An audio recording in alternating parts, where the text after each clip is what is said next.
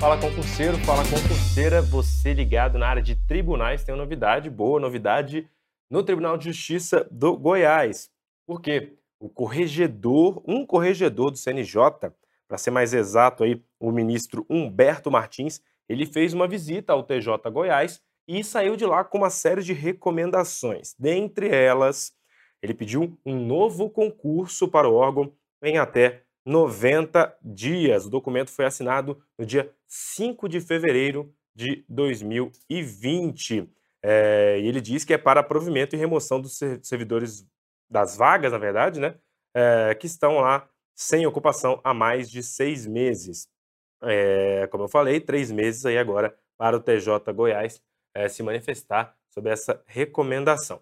É, vale lembrar, gente, que em 2019 o TJ Maranhão, tá? Ele recebeu recomendação parecida do CNJ para realizar concursos e no mesmo ano já teve o concurso do TJ Maranhão. Lembrando que analista judiciário na área judiciária tem salário inicial de pouco mais de R$ 5.300, bem como oficial de justiça.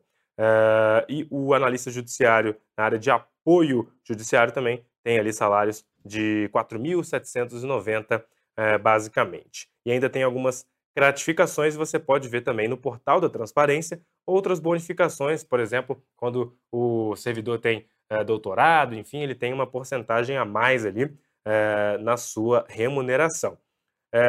Para você conferir mais sobre cargos vagos, salários, por exemplo, você pode conferir o blog do Direção Concurso, que tem todas essas informações, bem como as funções de cada cargo e como foi o último concurso, né, que foi em 2014, organizado pela FGV. Confere lá no blog do Direção, porque só passa quem está bem informado. Valeu, até a próxima.